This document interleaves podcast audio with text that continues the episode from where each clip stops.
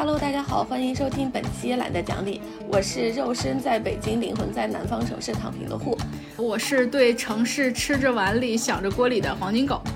我是身在西非和国内八个小时时差，礼拜五晚上刚去吃了一顿火锅，回来两个半小时的小李叔叔。和大家说，我们已经呃搁了好久的节目终于返场了，然后，所以我们今天也请了一个特别有趣的嘉宾，和大家一起来聊一聊这期节目。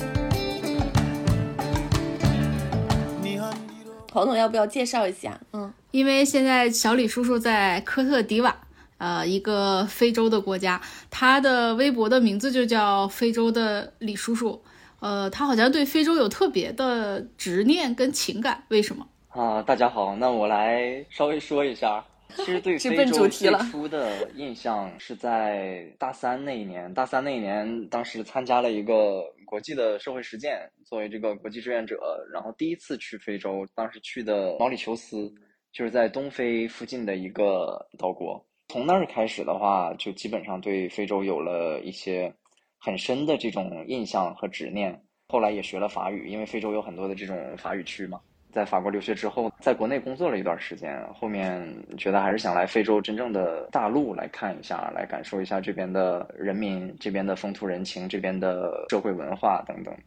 所以毛里求斯的那一次你是去了多久？毛里求斯当时我记得很清楚是三十七天。呃，最开始订的这个往返的机票中间的行程是四十多天，但是后面的话因为这个假期的时间不够了，所以就改签了。一次机票，然后提前了几天回去。哦，第一次就去了非洲的大陆，和你你想象中有什么特别不一样的吗？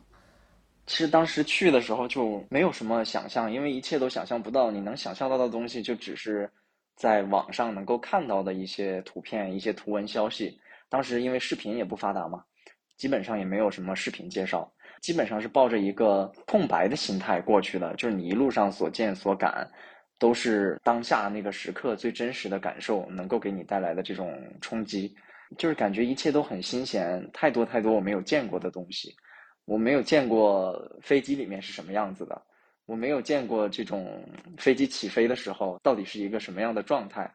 我没有见过阿联酋航空的空姐是什么样的，我更没有见过我即将落地的时候那个翠绿色的那个小岛，还有海边透明的那种浅蓝色的海岸线。就这些东西我都没有见过，我也没有见过非洲海岛它的气候是什么样的，然后我更没有想象到过来接我给我接机的这个人是什么样的，他英语说的怎么样，就这些东西都很新鲜。然后包括我落地之后，司机带我到了那个我们应该住的这种大 house 里面，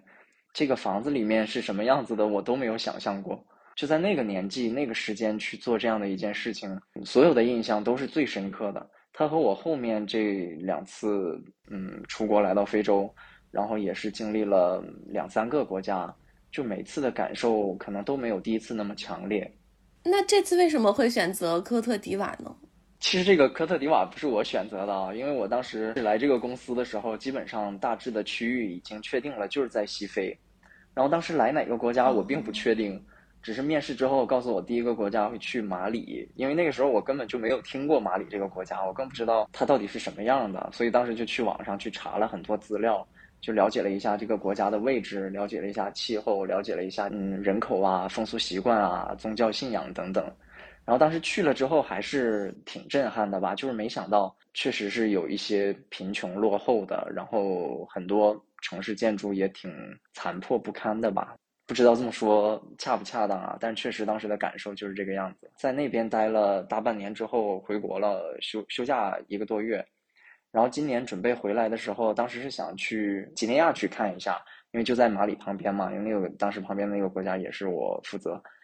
呃，结果就在我还没有动身的时候，就领导打电话问我要不要今年去另外一个国家，去科特，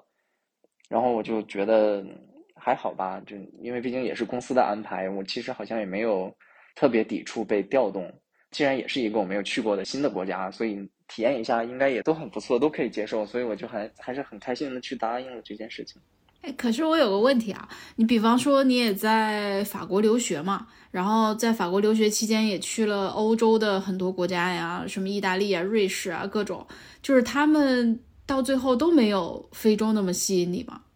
不一样，就是欧洲和非洲给所有人的印象几乎都是天差地别的。一个那么富丽堂皇、那么雍容华贵，一个相对来说被大众视野边缘化的一一片区域，就是它能够给你带来的两种感受是截然不同的。欧洲的话，我觉得更适宜去生活、去感受、去寻找你这种所谓的这种社会自由感。但是非洲的话，它能够给你一些更呃普通话的这种冲击，就是非常接地气、非常粗俗化的一种感受，就是这边的人民、这边的生活习惯、这边的人文自然等等的，它都是不一样的。所以你对非洲的这种执念的话，可能更多的在于一种在你年轻的时候，在你还有很多精力去闯荡、去感受的时候，你希望去。度过一段时间的这样的一个地方，但是如果说到欧洲的话，可能对于所有来过非洲的人来说，绝大多数可能对比之下还是更想回到欧洲去生活、去工作。你说的都是美好的部分吗？比方就是什么海滩呀，或者淳朴的这种民俗啊，各种东西。但问题是，比方你在国内的这个生长环境，不说优渥吧，但就是相对像我们这种可能比较正常的这样的一个舒适的这么一个环境生长出来的，那你到了那个地方，你难道不会有一些就是习惯上面的不适应吗？是不是会有类似像卫生条件呀，或者食物啊各方面的不适应呢？嗯，会有不适应的话，主要是两方面吧。第一方面就是你说的这种卫生条件啊，这种食物。呃，卫生条件的话，确实没有国内，呃，也没有欧洲的那么干净卫生。就是你经常会容易呃拉肚子，然后这边的这种啊一些蚊虫啊、一些传染病啊，这种也是比较肆虐的。很多同事都得过疟疾，然后包括这个目前还是比较盛行的这个新冠。也有很多同事感染过，但是我还是属于相对来说比较幸运的那一个吧。来这边一年半多的时间，我都没有感染过，就只是有的时候可能会吃坏东西，然后拉肚子。我记得最严重的一次就是我前些日子去布基纳法索出差，距离我回科特这边提前两三天的时候就感染拉肚子，特别严重。当时是有两三个同事一起感染的。去医院去检查、去打针，这些东西还是没有治好。然后直到我回了科特之后，还持续了一周多的时间。那个真的是我从小到大都没有经历过的那种感受，特别难受。食物卫生方面给你带来的影响吧。然后对于本地食物这块的话，在这边的中国人基本上很少会去吃本地的食物，大多数时候都是在家里面吃，因为家里面这边也有中中方厨师，饮食方面还是有很大的保障。然后偶尔的话，我们也会去外面的一些中餐馆啊，或者是一些西餐馆，呃，各种国家在这边开的餐馆，比如说黎巴嫩餐馆、印度菜呀、东南亚菜呀等等这些地方去吃。大多数时候，我们不会去街边去吃本地的食物。然后另一方面的这种冲击，我觉得就是这个是很强烈的一个冲击啊，就是你走在街上的时候，很多时候你会被异样的去关注。走在街上，身边会有一些呃本地人，会直接对你大声喊“中国人，中国人”，所以这个时候你总是会感觉是不是有一种被冒犯的印象在里面？是不是对方的这种行为很不礼貌？久而久之了，你就会觉得，反正这种社会习惯、这种民风是我不太能够，也不太愿意去接受的。所以这也导致了我现在基本上大多数的时间，除了在家里就是在公司，然后其他的时间我很少出去，尤其这边到了晚上的话。治安确实还是有必要注意一下的。虽然这边是在阿比让，在科特迪瓦的经济首都，整个的社会治安相对于其他城市来说会好很多，但是晚上你还是需要注意一些。我之前有一次晚上很晚和同事出去喝酒，嗯，大约凌晨一点左右吧才回来，然后走在路上就就还是目睹了一些场景。这个场景其实还是留下了一些担忧或者是心理阴影吧。嗯，我不知道这个要不要说一下，这个可能不是特别好，啊，就是非洲这边的话，有一些经济条件稍微好一点的地区，它有一些个别的街区会有一些特殊服务的人吧。我当时和同事在就已经快到家了，可能离家就只有那么一两条街的距离的时候，经过了一个十字路口，然后在那个十字路口转弯的时候，就看到了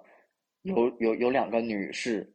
就在疯狂的奔跑，然后当时他们穿的拖鞋，鞋都跑掉了，跑到了这个这个大街上也没有没有去捡，就还在拼命的跑。然后当时我们两个也不知道这是什么情况，就觉得是不是在开玩笑，是不是在闹着玩儿，继续往前走，走了大约十米左右的距离，然后就有另外一个本地的女士往另一个方向跑，然后后面有一个本地的本地男人，就是人高马大的，估计得有一米八五以上，然后又比较胖、比较壮的这种，他就在后面追，然后几步的话就追到了这个女士。直接就把这个女士抱到了这个出租车上面去，然后这个女士当时就特别撕心裂肺的去喊，去跟旁边的人喊，去帮帮我，帮帮我。但是我们两个当时也没有见过这个场景，然后也没有伸手。回来之后其实挺惭愧的吧，也挺后悔的，觉得当时为什么没有去问一下，没有去帮他一下。但是后来想了一下，就是我们当时这种做法可能还是有一定的原因的，就是潜意识里面。在告诉我们，我们的做法，即便是帮了他也没有用，起不到什么效果，反而还会自己遭殃。然后旁边当时也是有几个本地人在的，都没有人去伸手，这也是就导致我后面基本上晚上很少出去，或者是很不愿意出去的这种原因吧。所以你说非洲对于我来说，当时是很期待、很向往的，但是来了这边，你生活过一段时间之后，就觉得好像你感受过了就可以了。嗯，并没有那么多特别值得你一直期待下去的东西。对，就是如果长期居住的话，肯定还是会有很多嗯不适应的。对你刚说那段，就是听起来就只是听起来都觉得很触目惊心，觉得很残暴。然后，但是在那种情况下，我也非常理解，就肯定首先还是想着保护自己嘛。但是他们当地的人可能还是处于一种比较漠视的状态，或者是说，并没有什么更有力的合法武器来做出进一步的对这个安全性是还是挺让人担心的。嗯，有可能对于我们来说的话，这是初次见。但是对于本地人来说，可能已经习以为常了。这个我不太确定，因为我也没有和本地人问过，没有求证过。方面的话，可能也跟这个本地的社会治安有关吧。就是你遇到这种情况的话，有可能警察局也不会特别的经手，特别的对，特别的在意这件事情。就只要你没有出现人命，没有到特别严重的程度的话，可能大家也不会太在意。而且在这边的话，中国人，你如果比如说丢东西了，或者是被人抢了、被人盗窃了的话，警察局去报案的话，警察是要收费的，收费立案。东西还没不一定能找回来，先把钱交了。基本上你是找不回来的吧？我前些日子有一个同事，他们晚上有一个这个部门活动，然后两个人去了一个比较远的区域，晚上大约十点左右吧，两个人坐在出租车上面，然后那个出租车副驾驶坐着我一个同事，他车窗是摇下来的。他就在那块玩手机，然后结果旁边就过去了一个人，直接伸手把他的手机抢出去了，然后就跑了。哇，飞贼，对，在明抢。然后他有报案吗？对，然后他报警了，报警了之后，在警察局还去做了。呃，笔录，然后前前后后一共去了两三次警察局，交了人民币大约七八百。然后我们公司是给员工在外面买了这个海外商业保险，但是这个里面它不包含这种，比如说手机被盗窃了的这种项目，财产失窃什么的。对，科特迪瓦是一夫一妻制吗？穆斯林的话有很多是一夫多妻制，但是大多数人现在在这边的话也是一夫一妻制了。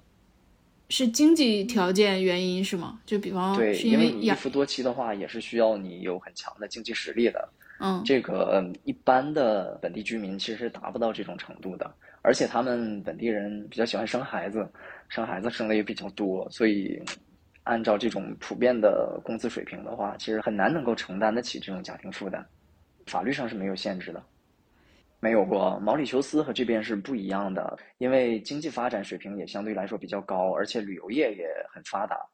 所以他们受各种文化的影响，外来人口的这种影响也比较根深蒂固吧。他们从一开始就是亚裔的移民，主要是南亚那边的移民，所以他们的这种人种和非洲大陆的也是完全不一样的。语言的话，官方语言是法语，但是他们也会去说这种。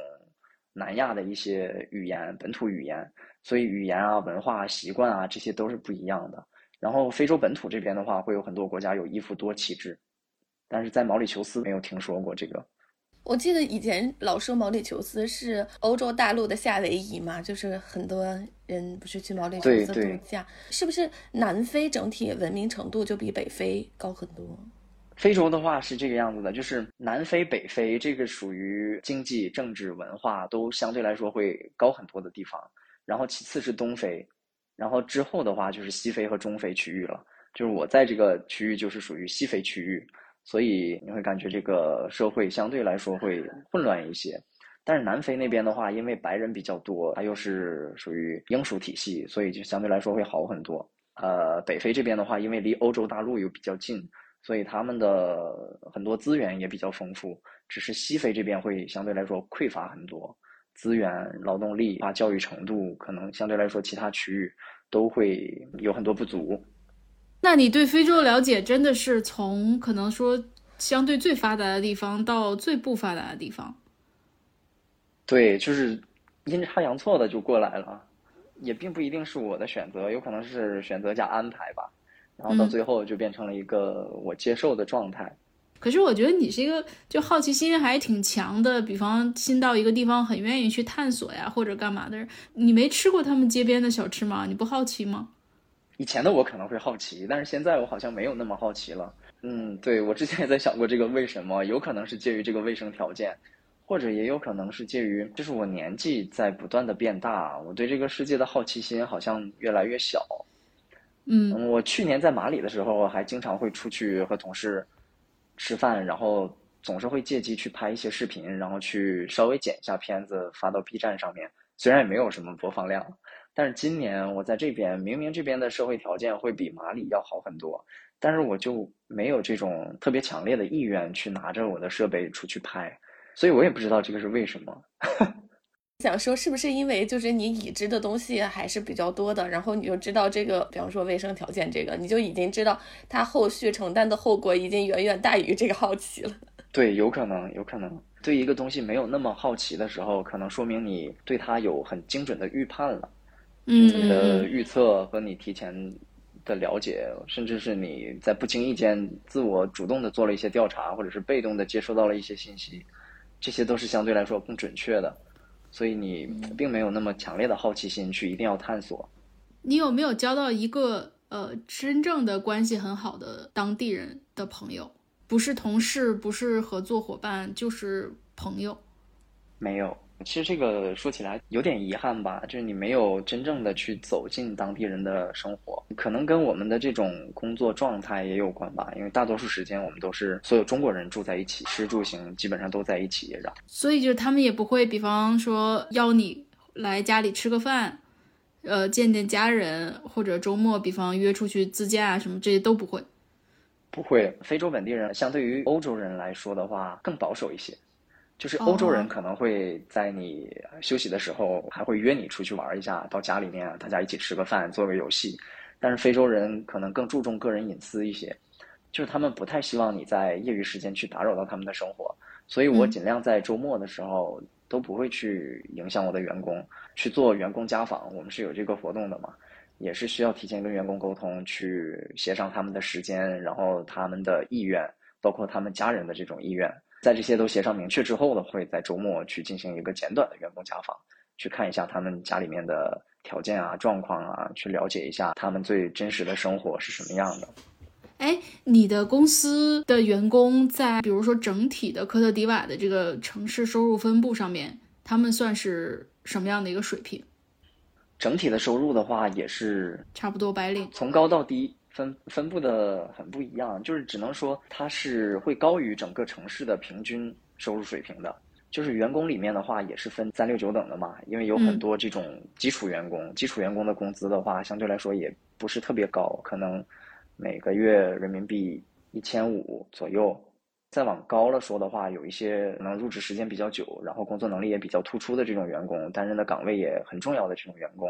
他们的工资会高很多，将近一万人民币吧。然后其他的员工大概率都是分散在中间，就是相对来说也比较均匀吧。但是可能在三四千往下的这样的群体是比较多的。其实这些工作岗位、工作性质的话，和国内都差不多。比如说在我们公司有一些促销人员，呃，哦零售管理人员，然后市场员工啊，包括做设计的，然后线上的，呃，然后还有一些职能部门的，比如说 HR 啊、财务啊，还有售后的服务部门啊。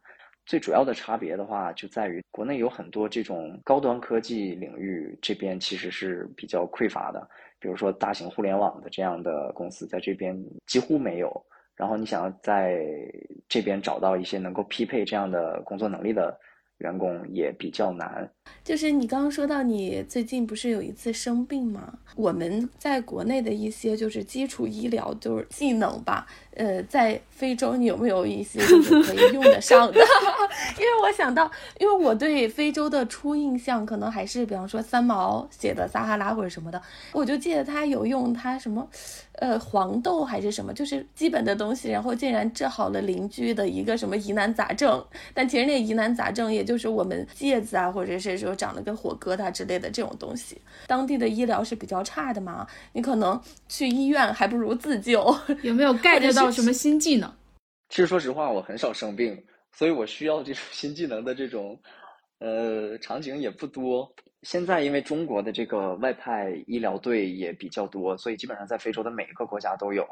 然后中国人生病的话，很多时候也可以去联系国内的医疗队，可以提供啊应对各种啊基础病类的这种医疗设施或者是药品。也有一些私人的中国医生在这边生活了许多年，然后也和这边许多的外派人员啊、中方企业也都建立了很深的这种连接，就是可以满足你绝大多数情况下的生病需求。本地的话也有很多的公立医院，就是相对来说收费会比较低一些的。本地人大多数时候会去公立医院，但是问题就是你要排队排很久，因为很多人都会去，而且本地人也经常会生病。然后本地还是会有一些外资医院，比如说像法国医院、美国医院这样的，相对来说收费就会高很多。本地也是会有一些有钱人，所以他们如果有一些就医的需求的话，也会去这种地方。对于一些特别严重的病类的话，可能就去要看运气了。我前些日子的话，其实是听了一个啊比较惋惜的新闻吧，是有一个在刚果金外派的中国女生，因为得了疟疾，然后这个疟疾感染的又比较严重，已经上升到了脑疟，然后就直接在刚果金去世了。个女生的话是我们现在的一个同事的同班同学，所以那种情况的话，就最好是你能够趁早发现，然后趁早申请到去欧洲或者到周边的一些医疗条件更发达、能够处理这种情况的国家去及时治疗。要不然的话，在非洲本土，比如说刚果金这种地方的话，可能医疗条件相对于科特来说就还要差很多。我觉得你是属于那种就很奇怪的感觉，好像是因为心态上面的幸运，或者乐观，或者没有那么敏感和矫情，然后导致他身体就是很奇怪的好。就有的人就是这样的，你知道吗？就是他就是适可以适应那样的环境，他真的不是每个人都能适应。就跟村上春树跑步，就村上春树七十岁跑步的那个量，你放到我身上，那膝盖早都废了。但是就是有的人，他生下来他体质就是能够适应这个，他还不是专业运动员，他就能适应这个跑步的量。我觉得小李叔叔吧，他就是这样。我觉得他能去那么多国家，然后适应不同的生活，他这个身体真的是非常强大。气温的变化，然后卫生条件的变化，食物的变化，他好像都能比较顺利的度过那个瓶颈期。不知道为什么，比较抗造，是不是？可能一方面就是和你自身的这种身体素质有关，然后另一方面，我也不知道啊，就是有一定的心理暗示在里面啊。我经常会跟自己说，就是你千万不要生病，你不能在外面生病，因为没有人照顾你。对呀，就是这样的。而且他不是一个说那种特别注重保养，就说什么保温杯里泡枸杞啊，或者平时吃东西特别那个养生的那种人，人家不生病。他不是呀，就什么都吃，然后也不是说作息很规律或者怎么着，就是很顽强的不生病。你是什么神奇？哎，可能这个也看运气吧，就是很多东西很玄学。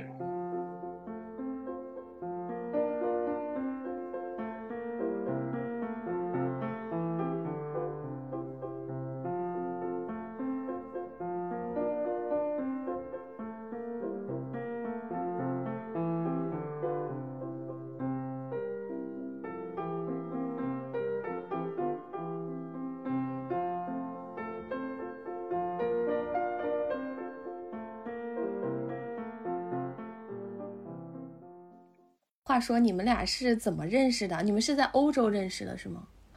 在法国，对，因为我看了他的微博，我记得应该是，然后我私信他，他微博非常有意思，真的 就是首先呃，当然他长得是很帅了啊、我也不排除这个 初印象啊。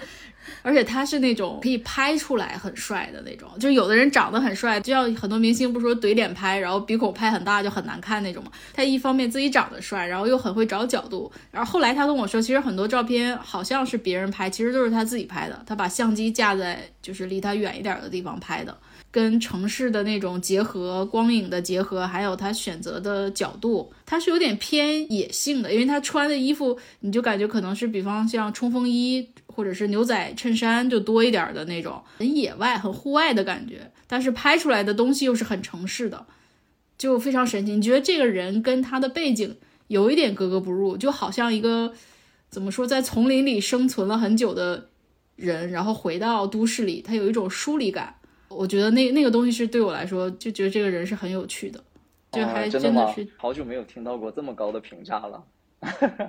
对。然后我们在巴黎经历，所以这个其实跟城市有没有关呢？你说也有关吧。就你像我之前也去过巴黎，他之前也去过巴黎，那去过巴黎的人太多太多了。但重点是哪有一个人说经历过巴黎的封城的？你想想，你得多大个雨点儿掉你头上啊！而且我们两个是好像，哎，我们跨年的时候还在那个凯旋门那儿还看那个烟花表演，呃，看那个什么灯光秀，对没封城，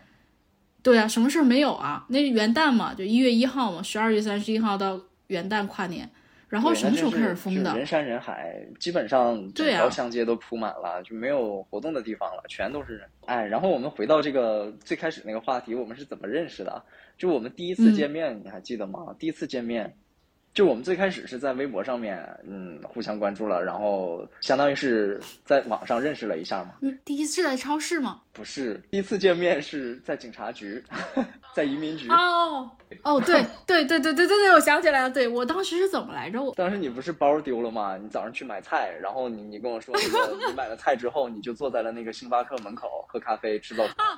我的护照丢了。你买菜能把护照丢了，你也真是呀。不是，我在星巴克坐了一下，我把包忘在星巴克，然后我就出去买菜了啊、哦然后因为我们住的那个地方就是一个超市旁边有一家星巴克，那为什么小李叔叔也会同时出现在警察局？因为我说不明白呀，我 报不了案呀，帮我跟那个警察叔叔沟通一下怎么弄。你就临时联系他，把他喊过来了，是吗？对，是，但其实最后还是办了一张新的护照。我们第一次见面就是在移民局门口，我记得那天当时还挺冷的，然后你嗯到的比较早，当时已经有很多人在排队。我们到了之后，好像也没有特别的去打招呼，就好像已经认识了很。自然，对对，之后的话很快就封城了。对，封城那段特别逗，因为呃，我我们两个家住的大概步行二十分钟，然后我们那个巴黎封城嘛，然后不允许五公里以外是吧？就不允许坐交通工具，但是可以走。那个时候我们经常会约着去我们两个家中间市的一个超市，对，然后交换一点儿什么火锅底料啊什么，因为你没有地方可以约嘛，外面的话会被抓嘛，就不允许在外面逗留嘛。当时饭店呀、咖啡馆这些全都关了，就是经常见面，你说哪有那么多东西要买呀？也不是要买什么。就有时候可能就拿瓶水，但就是为了在这个逛的期间能说几句话，因为一出门就得马上分开，因为路上就有巡逻的了，就就不能待着了。感觉你们也是共同见证了历史。当时到了后期的话，居家政策已经稍微放宽了一点儿，然后天气好的时候还可以顺便的去旁边的那个河边稍微坐一下，去吃个苹果。因为我那个附近是没有中餐馆的，但是有一天晚上他就给我打包了一份儿，应该是说全巴黎最好吃的一个温州人开的那个叫什么东西糯米饭吗？对，糯米饭，超好吃。然后但那天天很冷，我们是坐在那个公园的长椅上吃的，就是一个塑料盒里边装糯米饭，上面有那个油条碎，还有什么肉松啊什么的，就那种，哇，那真的很满足。哦，我到现在也还很怀念那个糯米饭。也可能是心境的问题，就是那个时候感觉喝的奶茶也特别好喝。其实回国你说多少牌子的奶茶，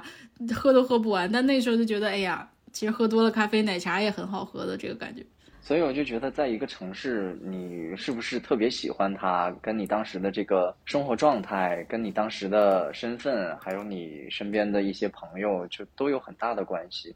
哎，那我们来聊一下城市嘛。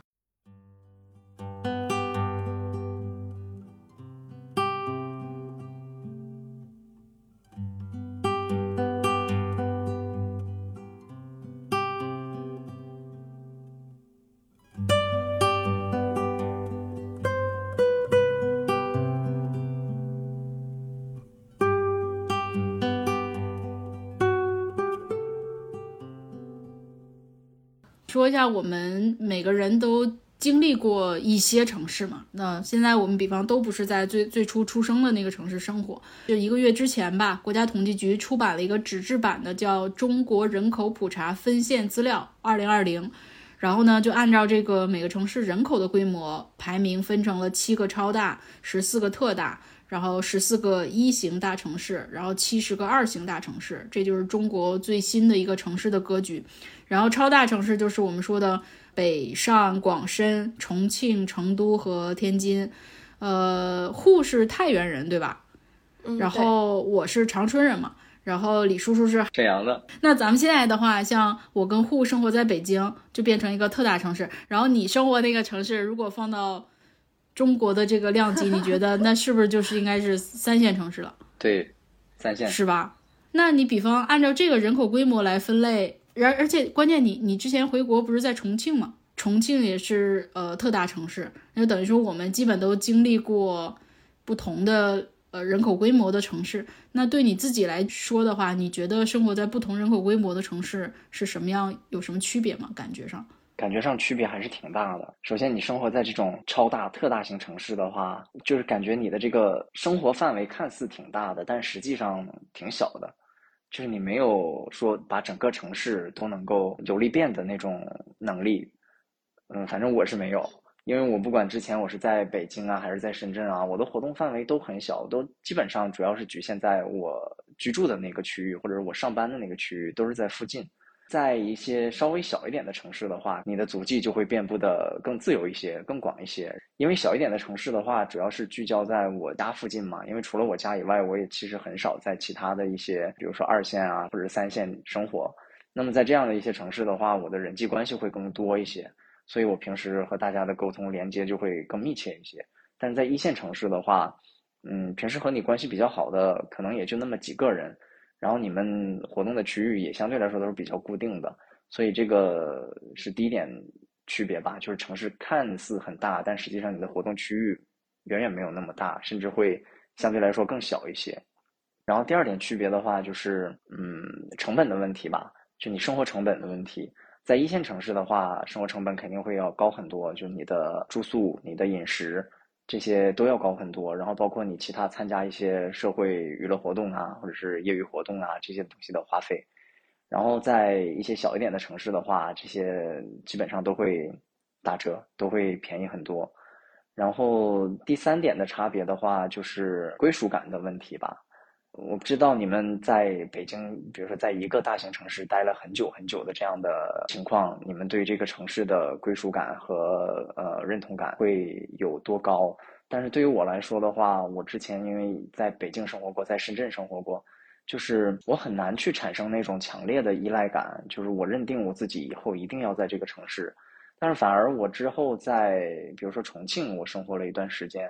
我就觉得我对这种规模的城市还是更偏爱的。就是如果我的生活之后有一个偏向性的话，我可能更偏向于这种城市，就是规模没有那么大，然后相对来说人们的生活压力也没有那么高。就是也不是那么卷嘛，就是你可能在这个城市把自己的定位和更多的人是相似的、相同的，就你没有说自己一定要活得特别优秀，你也可以就是一个很慵懒的人、很庸俗的人，你可以活得名名不见经传，大家谁都注意不到你，但你依然可以在这样的城市里面活得很自由，就是这样的一种感觉吧。户呢？你什么感觉？因为我觉得刚刚小李说说说说的这几点，其实可能我们大家都比较有共鸣。哦，其中有一个我觉得特别的点，就是说我们在这个城市的深度参与感，其实是在不同城市有不同的划分的。你比方说小的城市，我好像和这个城市的交融性是会更强的。但是大的城市，我是在这边生活，或者是我是在这边工作，但是我和他之间的关系，或者是我和这个城市的连结性就没有那么深度。哎，我觉得刚刚黄总说那个很有意思，就像，呃，像我们几个都是从这个城市到那城市，而且是从一个一线或者是二线，然后再到三线，这样就好像一个游戏。一个游戏版图，然后我们在上面完成一个城市中的跨越。刚刚说到那个呃成都和重庆，就好像现在就是这种新一线城市的崛起是越来越多的。好像这几年去云南生活的人也还挺多的，可能是和之前就是呃很多人想逃离北上广是非常有关系。包括去厦门啊这种城市，就是我觉得新一线的城市，它首先在地缘上就是呃是比较靠近，就是。西南或者是呃东部沿海城市的，但是它在生活便利条件上并不输于一线城市。我去成都的时候就感觉，成都的 shopping mall 甚至比北京还多。就北京可能快就会有一个很大的大的商场，但是也有很多老的街区。成都就非常容易就实现了一个很大的商业街区。我觉得这个就是。呃，新一线城市带给大家的一种感受，就是它既是自由的这种呃空间，它的自由度是非常高的，然后大家在那边是呃相对平等、没有压力的。另一方面，它又能有一种很宜居的这种状态。嗯嗯，我的话，因为像我在北京，呃。以前基本上就是在校园里面嘛，毕业也才不到两年吧，就是等于说是在外面租房子的状态，住在这座城市。然后因为我的职业的原因，我不太通勤，很少，就除了上课的时候会出去，然后大部分时间就是在家附近嘛。首先在基本上就我跟在长春比吧，会比长春更便利的地方，就是所谓现在北京很多大都市追求的那种十五分钟生活圈。就是我步行十五分钟能有超市，而且是有大的超市、药店、饭店，而且是各种各样的品牌的饭店，呃，咖啡馆，就这些都能满足。你比方我住在房山嘛，然后我是毕业之后中间搬过一次家，但是都在房山。房山在北京算很偏的一个地方了，就是很很偏僻的地方。但是呢，呃，我上一个家在房山，就是步行十分钟有一个叫京头港，就是也类似一个小的购物综合体，然后里面有电影院、有瑜伽馆、有河马先生，我就可以在里边又买菜又吃东西。然后我现在这个家更远了，就更接近良乡，这非常偏的一个地方。然后步行十五分钟呢，居然也有像龙湖西岳天街，就是非常大的一个 shopping mall，里边买东西什么都可以。所以，如果我平时的话，就不是要刻意去吃某家店，或者刻意去见什么人，我是不需要交通工具的，我就直接步行十五分钟，我是都可以满足的。看电影什么都可以，甚至说，比方我吃到的东西，你像品牌的那些连锁店，你说呃，肯德基、麦当劳、必胜客，然后绿茶、南京大排档，就这种中餐、西餐、快餐连锁的，都在我的起码外卖的覆盖范围内。但是反过来讲，你像我在长春的那个家，就是一个是长春没有北京这么大，所以说其实你住在哪儿，它都不会是离市中心特别远嘛。而且我家的位置也是不是很偏的那种。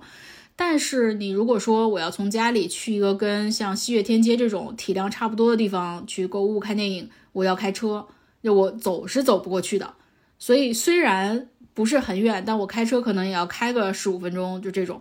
小范围的不去移动的生活便利程度，我反而会觉得北京给我的那种舒适感会更强一点。因为我在北京我没有车，然后我也不会骑自行车，但我步行十五分钟就可以满足，这是一个。然后，但是第二个感觉呢，就是有一个很主观的一个感觉，就是我东北人嘛，呃，一年四季里面冬天的回忆总是最多的，因为我们的特色最强的那些食物啊、感体验呀、冰雕啊、雪雕都是在冬天发生的。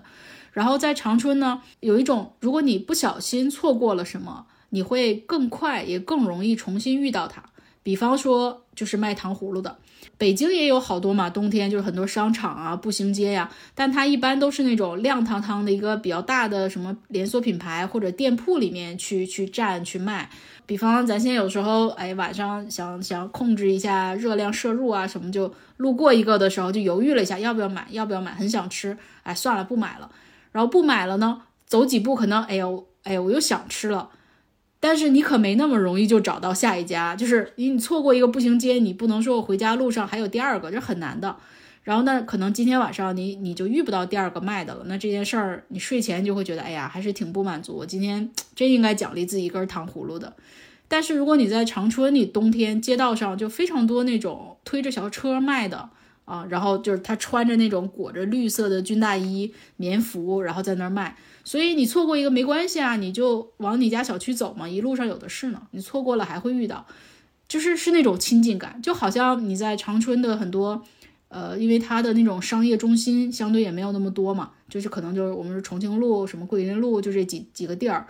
其实你还遇到熟人的概率挺大的，尤其新开了什么网红餐厅，然后你去吃饭，说不定你可能碰到你中学同学、大学同学都有可能。但在北京，你偶遇熟人的概率就相相对很少。还有，就像比方去超市。北京的超市，它的供货其实是很鲜明的。比方盒马卖什么牌子的果汁，然后呃，京东七鲜卖什么牌子果汁，它区分很明确。你有一款果汁是你爱喝的，你就能发现你在这儿能买到，在那儿绝对是买不到的。它有这个供货的这个原因嘛？等于说它货品很丰富，但是有的时候你老是找不到你最想喝的那个。长春这种小城市呢，它很多，你像什么北京限量款的什么口味啊、酸奶啊什么，它都没有。但是呢，呃，总有一些很基础的东西，你在所有的超市都能找到，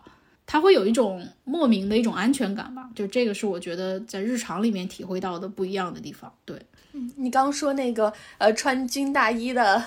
穿大军大衣的呃老爷爷在卖糖葫芦，我觉得这个真的太有场景感了。嗯，对啊，有的时候都没有那个小车，你知道吧？他就是那个东西叫什么呀？小李叔叔，你见过吧？就是一个，我知道那个。就是一个，就是一个粗粗的，上面扎着。以前学校门口有很多这种，我们满街都是，就是那种。还有摆地摊卖雪糕的，东北不是冻在外面就行了嘛，也不用也不用冰柜什么也不用，就撒在路上，铺块布。真的吗？满满街都是吗？就是一到冬天是吧？我小的时候真的是，就是一块床单。有有，夏天肯定化了，就冬天可以把冰糕铺在外边卖。然后还有那个冬储菜的时候，满街都是白菜、土豆，就那种驴车、马车，满街还有那个排泄物，就很有意思啊。哎，这个我有一个问题啊，就是现在长春也这样吗？还是说这是你印象中的长春？现在有啊，冬储菜这个有啊，可能会少一点吧，因为现在你没有地方堆了。像我小时候，那个应该是。是我不知道现在是归谁管，现在是物业可能会管，就是你不能堆在小区马路上嘛，就是你那个二百斤白菜，现在肯定物业是不允许的。但我小时候可不都是堆在那个过道或者什么地方，像东北现在酸菜缸也没地儿放了，你要想腌酸菜，那么大个缸，人家不让你堆在那个走廊里了。但我小时候就是在那个楼梯上，公共区域，现在就公摊区域，物业肯定不让了嘛，就是还是有影响，这个防火也不达标，可能是。跟着这个市容市貌的这种规定，很多东西都改了很多。我记得你说的这个，在小时候确实是这个样子的。有很多农民自己家挖了这个地窖，然后存了一堆菜。冬天的时候，经常会天不亮的时候就装了一车，然后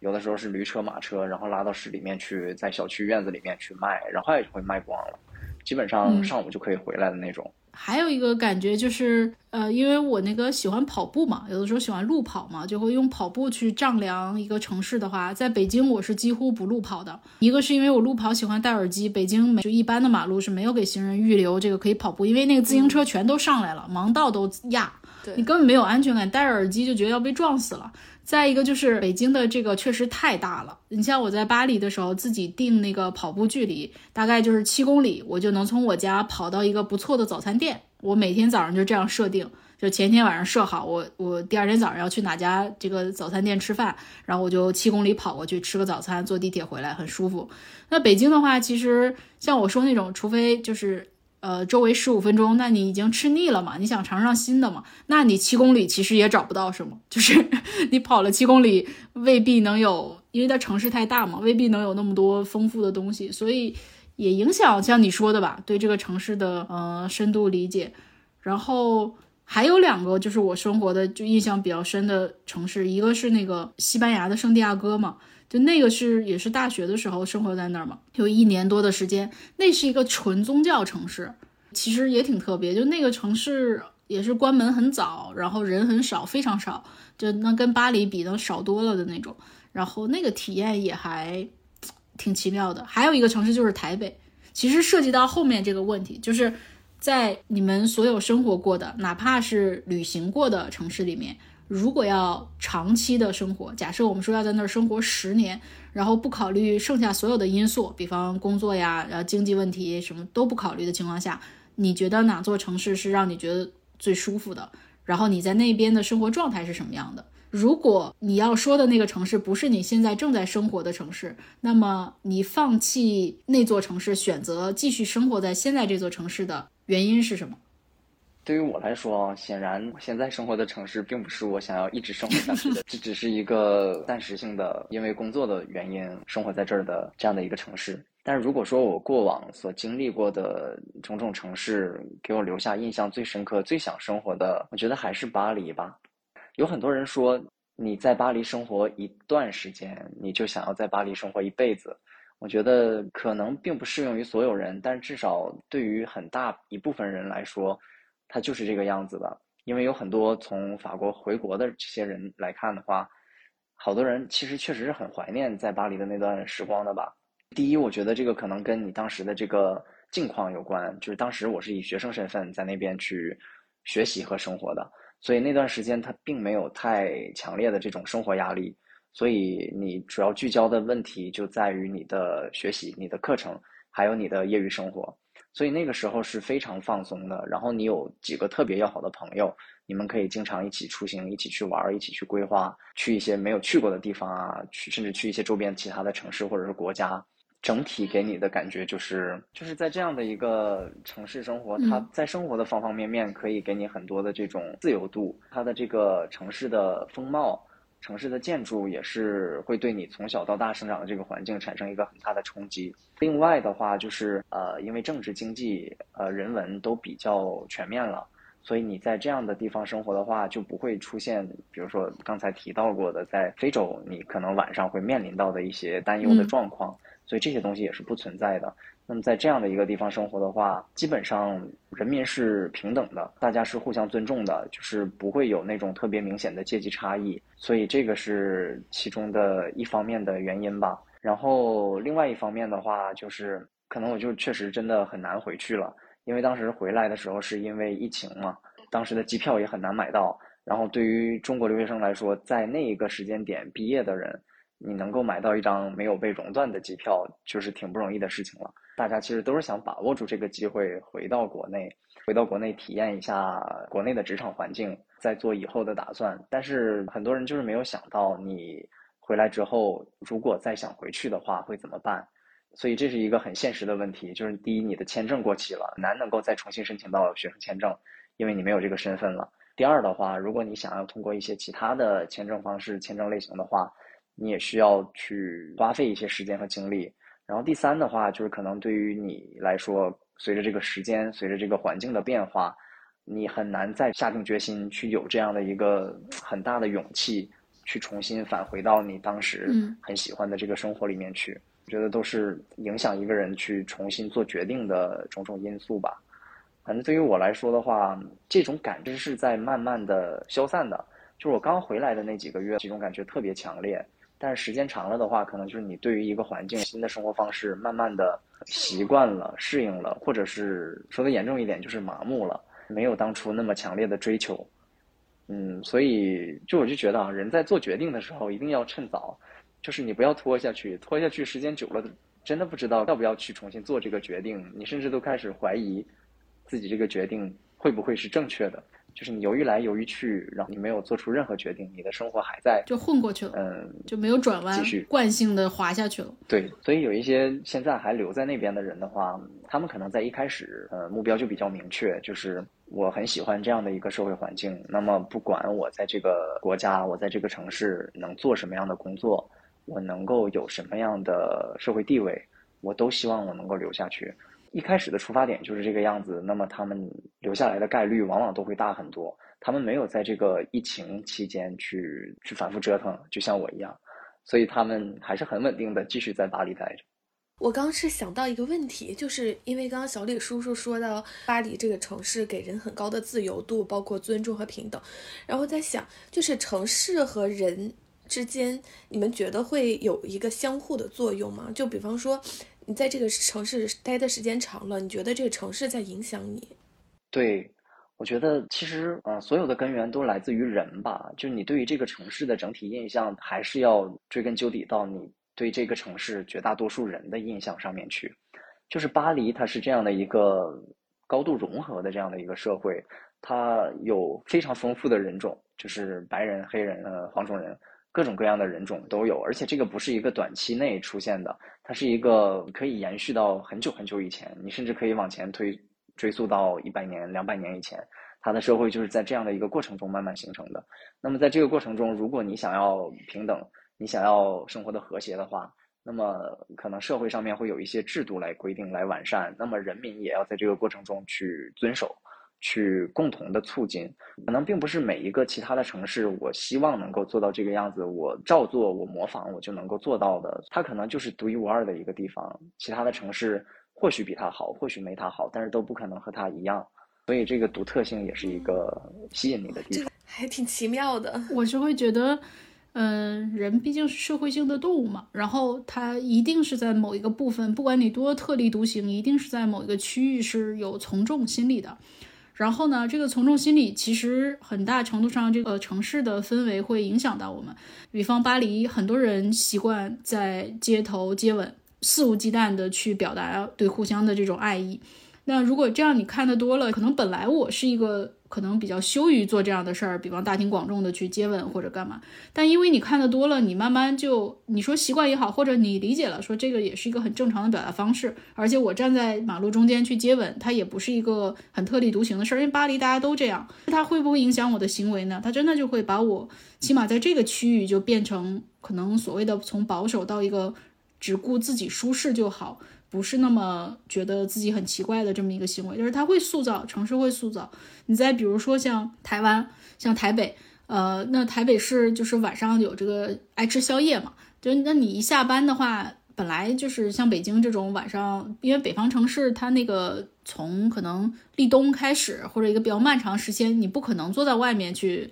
吃东西，有气候的原因，太冷了，摊儿很少，你你除非找店里去做。但你像台北那种那种气候，或者它的那个小文化氛围，全是街边摊儿。然后你一下班从公司走回家的路上，你看，哎，大家下了班都不回家呀，都先坐这吃点喝点干嘛？你就很容易就被影响成那样的一个生活方式，然后就是慢慢你如果一直那样做，然后突然有一天有一个北京的朋友来找你玩，然后他看到你变成这样，他就说哇，你现在生活好惬意呀，啊，你生活节奏这么慢的吗？但是你也没有意识到，你就觉得哎，就是大家都这样，我我就也这样嘛，我现在下班也就坐一会儿嘛，他真的是会塑造一个人的生活方式的这种。说这个，我就想说，我觉得就是比较舒适的城市哈。其实我是一个就是土生土长的北方人，但是我感觉我骨子里特别像，特别像或者特别倾向南方的城市。有人以前还说，感觉我很像南方人。我自己特别喜欢的一个城市是那个福建的漳州，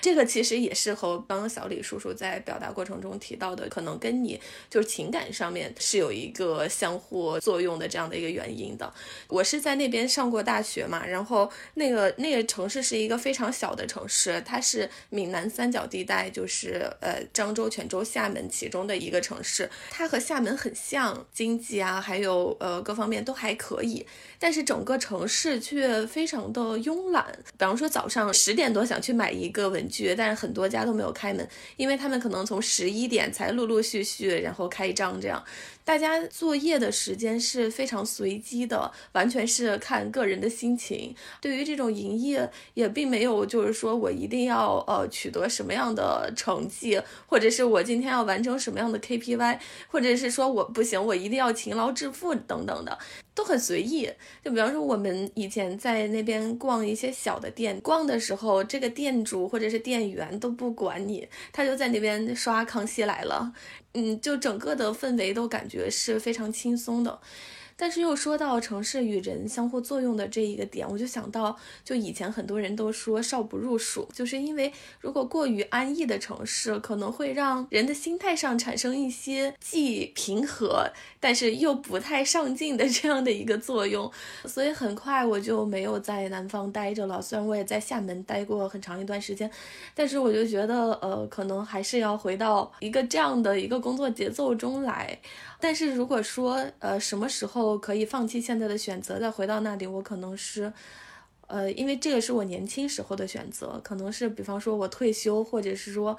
再过几年，我我是很想在这种呃城市中长期居住的。这样，突然听到你们想说就是都有想要回到的地方，我还挺羡慕或者干嘛，因为我没有想要回到的地方是，就是我其实是个特别。念旧的人，就是我，呃，跟我走过一段路的，呃，比方可能是亲人，比方，呃，上一辈的上一辈他去世了，然后可能是我某一段时间特别要好的一个朋友，后来因为原因我们很久不联系，啊，也可能是前任或者诸如这些，甚至是一个什么物件或者一家饭店那种，我会因为这些原因再不想回到那个地方，就。我现在回，我现在每次回长春，就有很多地方是我特别想念，但我一定不会去的，因为那地方有故事，是吧？对，我是很难难过。然后，所以现在我回长春就特别奇怪。正常来讲，你说我在北京这种地方，它很多比较时髦的东西我都见过了。我回长春，我为什么要追着长春新开的什么 shopping mall 去逛呢？不是很奇怪吗？我也没有什么要买的。但是就是因为那个地方半个月前刚开张，我肯定没去过。所以我反而不会觉得有什么不适感，但是如果你要我去长春那些我从小到大的很多初中、高中，甚至我逝去亲人，呃，之前带我去过的地方或者他住过的地方，我是很排斥的。就是我觉得那东西，因为我在我记忆里面。构建了一个宫殿，它就在那儿吧。我真的不要看到它现实中的变化，因为那个物是人非嘛，人飞了嘛。其实物对我来说也无所谓是了，它一定不是了。如果说物还是的话，那我就更伤心了，就只有人飞了。你要说回哪儿，我老是觉得那段时间有些东西回不去了，我反而就不愿意再回去了。呃，就很奇怪的这个感觉。当然，你说比方以后你出差，你愿不愿意再去？台北呢，再去巴黎呢，再去长春呢，我愿意啊，愿意再去吃点什么，去看看它最新的变化，我愿意。但是我不愿意在那儿长期的生活，让我的回忆慢慢的捡起来，然后跟这个城市再一次的去产生很深的勾连，我可能就会比较接受不了。这个我其实周围也有别的朋友是这个这个这个状况，其实就是鹦鹉沈阳老师他之前也说过嘛，就是因为他父亲之前去这个。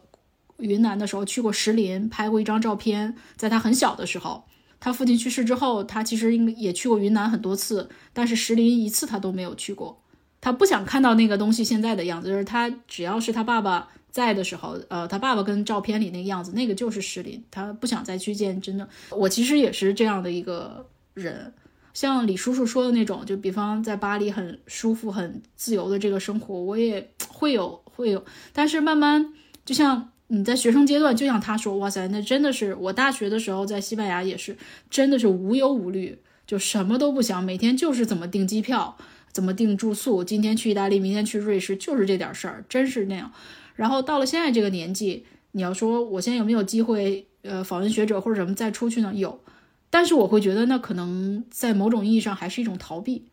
因为你在国内确实有太多的牵挂，父母在变老，这是不争的事实，然后。尤其可能我现在还有了学生，呃，有承担了一些其他的这种责任，呃，像户的话，那他已经组建了家庭，那慢慢你牵挂的事情就越来越多。这个时候，如果你说我有一个工作机会或者怎么着，我就出去一年，我就放松一年，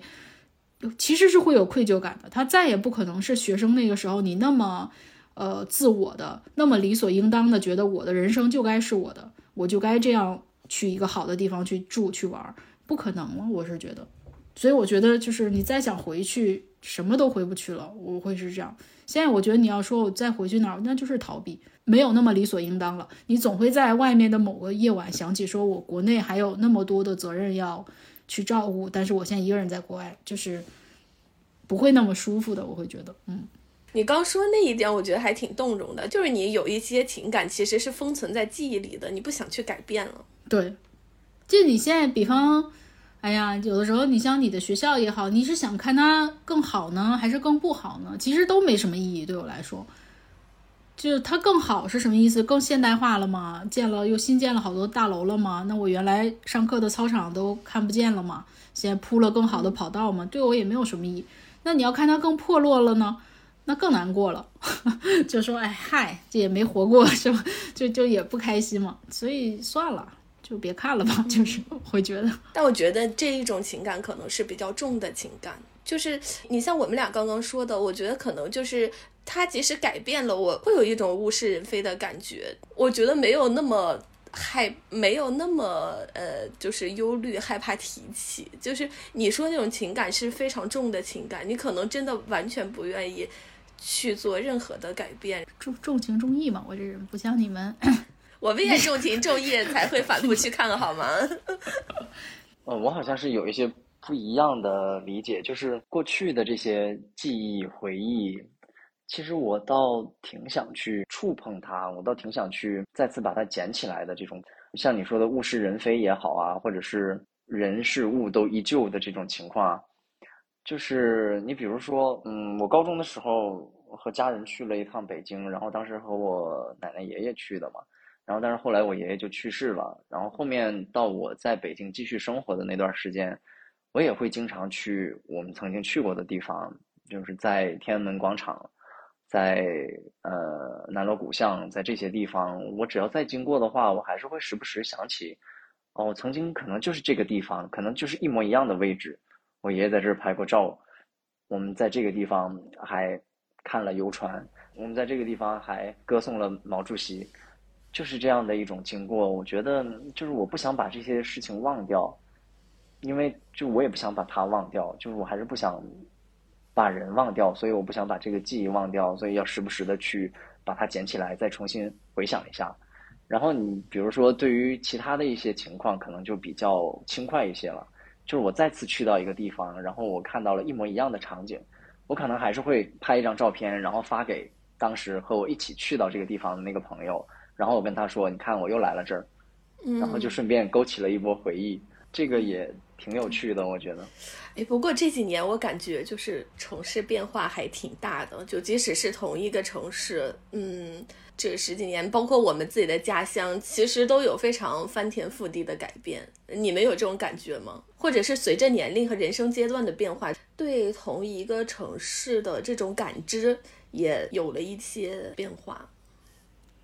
嗯，长春修地铁了。以前是没有地铁的，但是我其实也没有很敏感了，我也不知道，反正就是有一次回去的时候，突然看到了一个地铁站，哎，我说怎么有了一个地铁站？哦，原来有地铁了。当然我也没有去，也不知道啊，到底是一年前修的还是两年前修的，就不知道。然后其他的变化就是有一个叫同仁书店，它在呃桂林路的那个街区里面，然后。呃，是因为我的那个吉林省实验高中离那儿也不是很远，所以经常去那儿。暑假呀什么约过很多小伙伴在那儿自习看书，然后是一个挺大的一个地方。但是我走到那儿发现，哦，他搬家了，搬到了一栋楼，要坐着电梯上四楼。哇，那个感觉一下就不一样了，因为原来它是那个开在路边的那种一层嘛，就是你进去它就是个门脸嘛。就你直接从路上就走进去，那个感觉是很舒服的。但你先要说你到一个办公楼里，然后坐着电梯上四楼，那个书店在四楼，哎呦，那个就哎呀完全不一样了。甚至小伙伴都没法说我在门口等你了，那就是在办公楼门口，哇，不一样不一样。就是那个牌匾也挂在了楼上面，而不是它那个正门上面。哦，就感觉好奇怪啊，就没办法了，就觉得哎挺遗憾的。我家好像。没有什么特别翻天覆地的变化，甚至可以说没有什么特别明显的变化。它可能现在的面貌和十年前是一样的。对，这个怎么说？就是发展还是东北是这样的，长春也是吗？对。哎，可是我们那边不是。我我现在就是觉得变化特别大。我甚至就是连地名很多我都说不出来了，可能因为我太久没回去了。城市整个外延也扩展了，吞并了一些周边的地级城市，呃，整个城市的中心也发生了改变。以前我认知的城市中心还是一些老城区，但是现在它就呃拓展到了一些，就是比方说呃高新区或者是一些更大的、更更外延的这样的地区。我对这个城市的印象现在变得非常的模糊，就是虽然就是我从小在太原长大。呃，就是只是上学的时候有到外地，但是我觉得这几年我对我的家乡都有点不认识了，而且这几年我感觉就是那儿可能又呃新增了很多呃曾经没有的东西，比方说。那十年前肯定像酒吧什么的这些，在这种我们这种二三线城市，其实还是比较少的，或者是那样的，呃，当时的酒吧都不是现在这种所谓的清吧，而是那种就是比较浓墨重彩的那种酒吧。但是现在就是随着你像呃很多人都说，呃，我们这种二三线城市其实都是在学习北京嘛，然后北京有的东西可能慢慢就会在家乡也会有。就这几年我就感觉我们那儿就新增了非常多就不一样的东西。但反而让我有一种就是家乡客的感觉。我回去就会感觉这个环境我是很熟悉的，但是周围的事物又感觉有点陌生。那我觉得也有可能是和年龄增长还有人生阶段的变化看它有关系。但是我觉得客观上它是在变化的。你们现在就是。比方你你在家乡城市跟一个朋友见面吧，最好朋友见面就可能高中、初中或者怎么样，频率是什么样？在北京或者在重庆的时候工作的时候，跟你在这个城市里关系最好的朋友，你们见面的频率，还有见面的区位相距多久？就是你们的交通成本要花多久？然后那你现在比方在科特迪瓦这边，好像就都住一起了是吧？也没有什么别的朋友，在这边的话就。同事嘛，每天都会见的。你大家反正都是住在同一栋公寓楼里面，你白天不见，晚上也可以见的。反正至少吃饭的时候是可以见到的。但是之前在国内的时候，反正我每周都是会去见朋友的，但是不一定见同一个朋友。就是有的时候因为这个位置会比较远，可能你这周见了一个这个人，然后下一周的话可能会去见另一个人，就是这个样子。或者是到了下一周的话，我们可以几个人一起见面，这个样子。区位的话，因为当时我在北京的也是比较远，呃，当时在通州住过，然后也在昌平住过，也在朝阳住过，所以这些区域的话就都有。当时我记得见过最远最远的一个朋友，就是我当时在通州住的时候，那个朋友在顺义住，啊，已经快到机场了，两个半小时到了他家，然后去吃中午饭，就是吃了中午饭之后，我基本上在沙发上面都已经快要睡着了。然后下午我又折腾了两个半小时回家，所以这一天就五个多小时都是在路上的，就很累，因为这个距离实在是太远了。但其他情况下，如果通勤时间在一小时之内的，我觉得这种情况还是可以接受的。频率的话，每周我都会去见朋友，就频率我觉得还是蛮高的吧。在重庆的话也是这个样子，有几个同事一起出差，然后在重庆我也有有。一些同学，然后还有一些呃非同事、非同学的朋友，所以基本上每一周我都会去有和这种呃朋友啊、同事啊这种线下相聚的这种场景在。就如果每一周呃完整的七天我没有见过一个人，我就会觉得这个生活好像是缺了点什么。那咱们俩呢？刚刚，刚刚小李叔叔说到那个通州到顺义，我就在想我们俩，我们俩的爱情故事就是一百零九公里。对，因为因为我我住的更远了，我基本上都快到河北了，我住在平谷嘛，然后我是在北京的最东北吧，算是。我呢，我是黄总，黄总是在 对，是是在西南，然后我们俩的距离就是到他那个良乡大学城，我昨天查了一下，现查的是一百零九公里。你知道一百零九公里是一个什么概念呢？我研究了一下，苏州到上海的距离 才一百零三公里，我们其实比就是两个城市之间的距离还要远。然后我在百度搜索一一百一十公里有多远，然后查到了日本到中国最。近点的距离 就是可能是海海上海域的距离，就是一百一十公里，我们都可以出国了。对，这距离在欧洲都真的能出国了。对，所以其实刚刚说到那个，就是就是这个距离上面的这个区隔，我就觉得，呃，确实有很多时候我们在呃，尤其是大城市，如果我们住的比较远的话，这个通勤时间很长的话，每当我们出去做的事情的价值要大于堵在路上。或者是在路上行程所花费的成本，哦，我们可能才会有动力去做。当然，跟好朋友见面是一个很重要的事情，不过我们相对来说会选择一个折中的距离。如果往返太久的话，就是你。到那儿你还没干嘛呢，你就你就该回了。对，就是这个。当然，这个情感浓度是增加的，但是这个情感浓度维持的时间太短了。所以每次我和黄总现在见面都是找一个折中的距离，虽然也不过是吃一顿饭而已，但感觉是很不一样的。我这个，因为我们生活在北京嘛，就这个大城市嘛。我很喜欢的那个上海交大的一个经济学家陆明老师，他最近出一本叫《向心城市》的这个书，他就说城市发展它是有三个趋势的，就是是有这样的一个经济学规律的，就是从农村聚集到城市，然后从小城市聚集到大城市，然后从城市的外围聚集到中心城区。也就是说，其实城市本身是会越变越大，就是。比方说，对于现在我们生活的这个北京来说，像李叔叔还说什么啊，一个小时之内的这个通勤范围能够接受，我就没有什么地方是我一个小时之内能到的。我跟你说，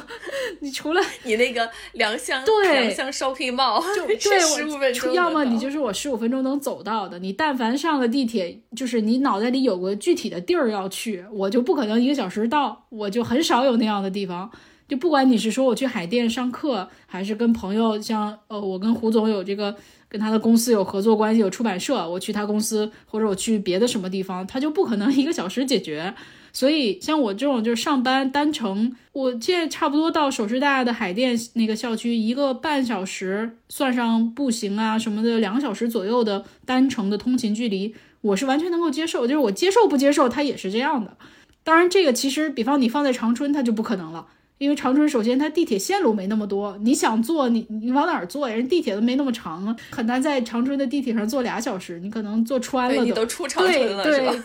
出长春它还没有地铁，问题是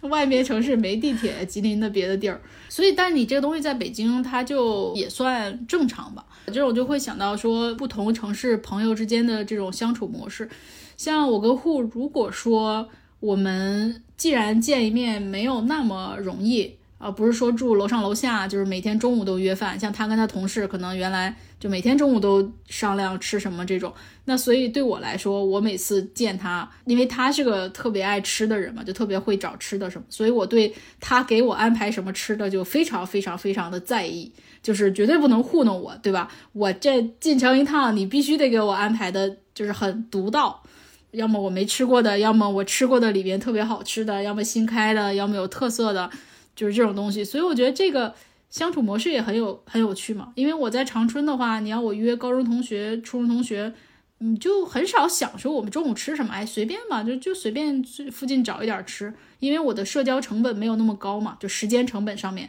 就见面很容易嘛，就你打车二十五块钱，我打车二十块钱就见上了，也无所谓嘛，半个小时的事儿，吃一顿饭就 OK 了。但是现在既然我付出了这么大的交通成本，包括我们工作也很忙，时间成本，那反而就是在吃的这个事情上面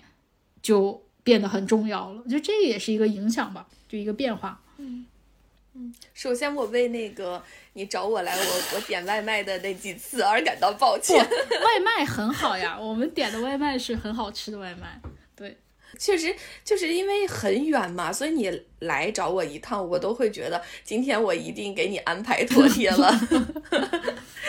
当然，你说到这个活动安排，我就想到，除了说呃，就是单件事事情上面的重要程度以外，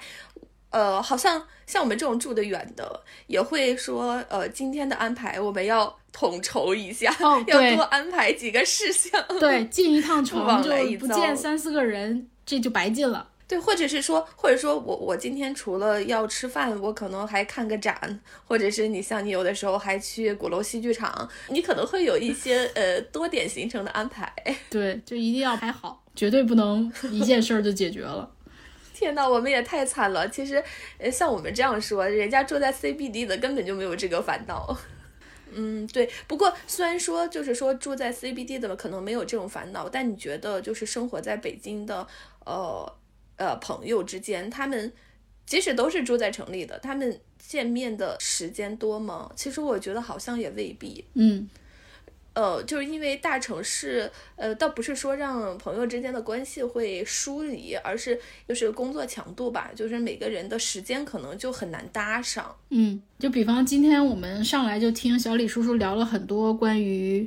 非洲的这种生活，然后像他说他开始去毛里求斯的时候，也没有那么多的。呃，视频可以看，也就是网上搜搜大概的信息，所以他去到那个地方几乎是完全陌生的，很新鲜的体验。那现在就不一样了，现在我们社交媒体大量的信息博主，现在你可以搜到，包包括我最近不是特别喜欢一个在那个南美亚马逊的一个博主叫宋老师嘛，啊，就是他会拍热带雨林的东西什么，就这样的东西越来越多，短视频也好，什么呃信息也好，这样大量的信息会让你觉得。你对现在所处的京，比比方说，因为很多美食博主拍北京或者拍国外怎么着，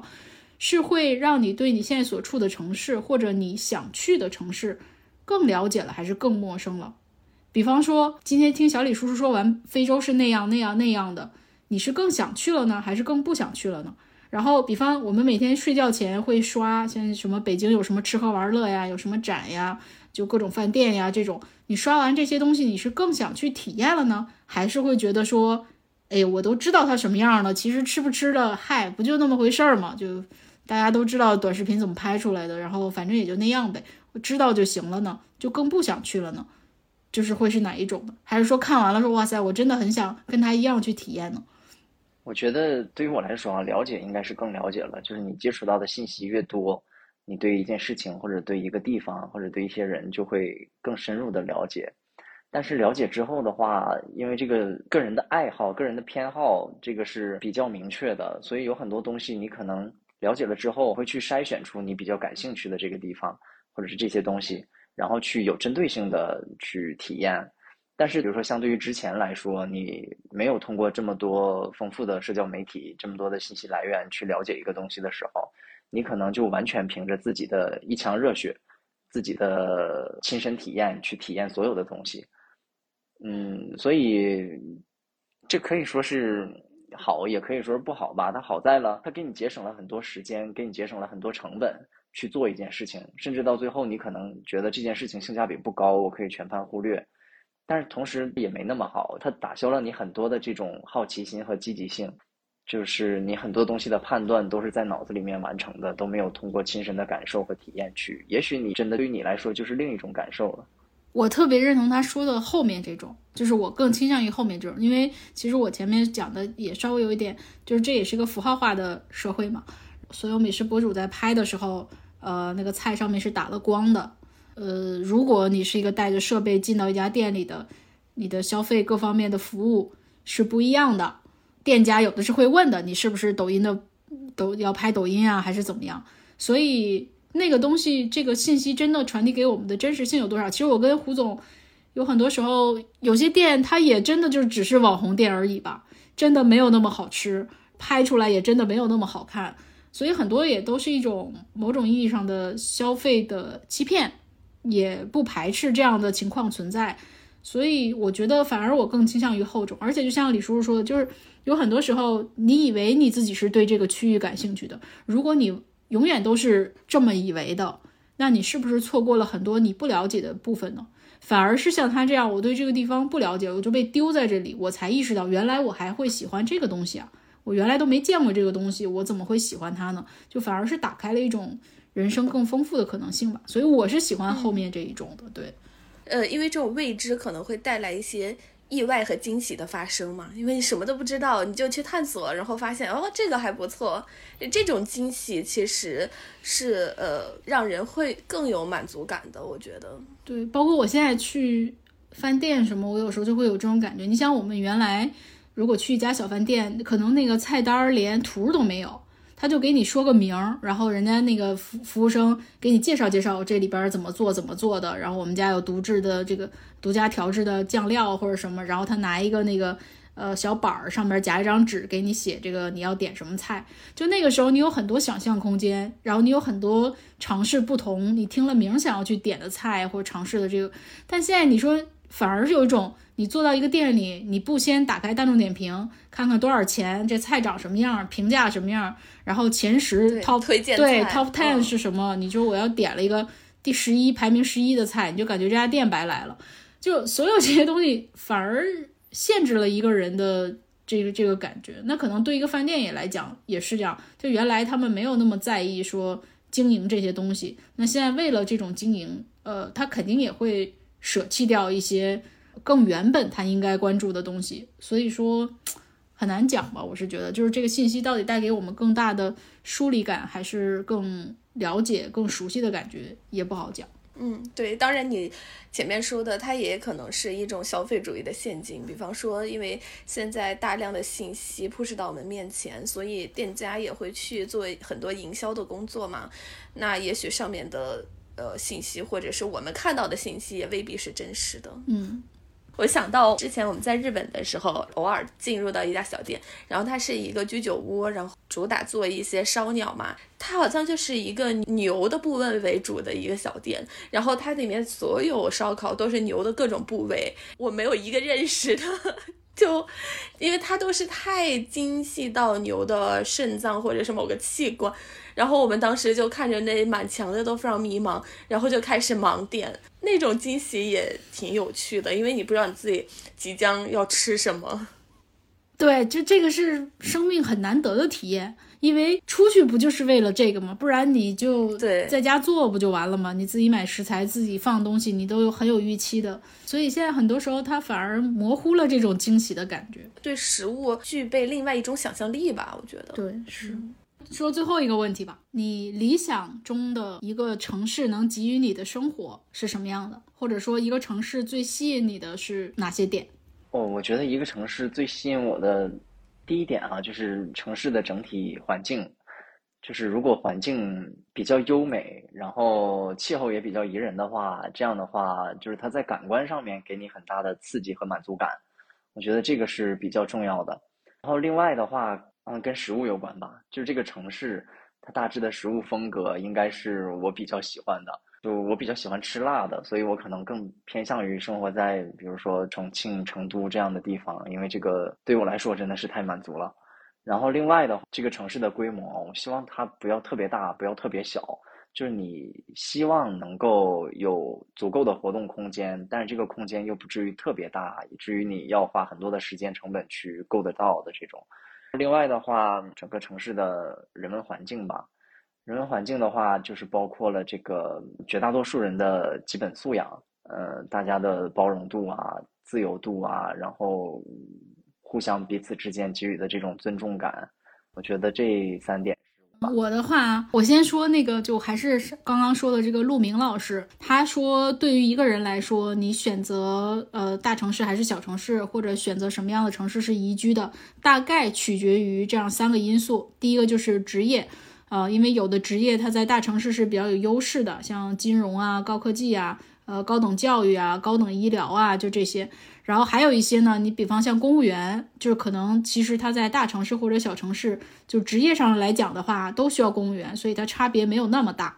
然后第二个呢，就是个人的偏好，比方有的人就接受不了早起，那就很介意这个通勤时间很长。或者就有这种中午想回家吃饭午睡的习惯，那你北京、上海就很难实现了嘛。但同时呢，就也有人说我比较看重呃发展的机遇呀，然后在意这个多元的文化呀、新的生活方式呀，那就还是要留在大城市。然后第三个呢，就是社会关系网络，就是如果呃从小生活在大城市的人，比如出生在北京、上海的人，那大概率他是不愿意离开大城市的。但是对于一些外乡人，可能。呃，觉得小城市才是舒适圈，因为呃，上一辈的朋友可能自己在各行各业都有一些长辈可以帮衬啊，生活可以便利很多，比较在意这种人情关系去打点。但是也有人就说，我出生在小城市，但是我特别讨厌小城市的这种人情关系，我比较适应大城市的，就是按规范、按制度办事，不要有那么多的人情，呃，不要有七大姑八大姨的这种更密切的一个捆绑，那他可能就选择大城市。这是来自经济学家的三个角度跟因素。我个人的话，第一就是因为我呃特别爱追一些小的这种时髦的东西，所以比方说我生活的城市，我希望假设说一个连锁品牌，比方星巴克。出了一款新的产品，喜茶出了一款新的杯子。我希望我的城市是在全国第一批会有货的城市，就是它是那个品牌会选择第一批投放的这种什么限定款呀，或者好玩的东西啊，或者某个展览的全国巡演的第一波的这个城市，我希望它在里边，因为我很喜欢这种嗯感觉。然后第二个就是我希望我的城市。是能够看到天的这一点，我其实有点比较针对香港，就是香港其实是我很受不了的一个，如果生活在那很受不了的城市，是因为我个子矮吗？就是视角的问题，我觉得喘不上来气，我觉得楼太高太高，然后街道太窄太窄，我看不到天，呃，所以这个是我接受不了。当然我知道很多人喜欢香港，就香港是非常好的城市，但这是我我受不了的地方。然后第三个就是。呃，其实这个现在北京都不是很具备，但是巴黎是可以的，就是一个我跑步七八公里的范围内能够辐射到比较丰富的咖啡店，呃，或者小的餐馆、早餐店，然后让我可以有地方坐下来喝东西，呃，然后有我跑步的时候尽量有一个人行的道可以给我让我放心戴耳机去跑，呃，城市界面是这样，我比较希望有这三点，对，这就是一个很向往的城市了。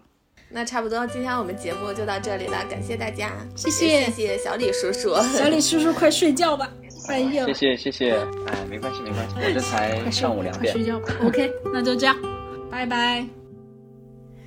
残夜将近的时候，是些什么颜色的鸟？掠过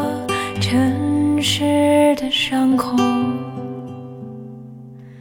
是些什么颜色的鸟？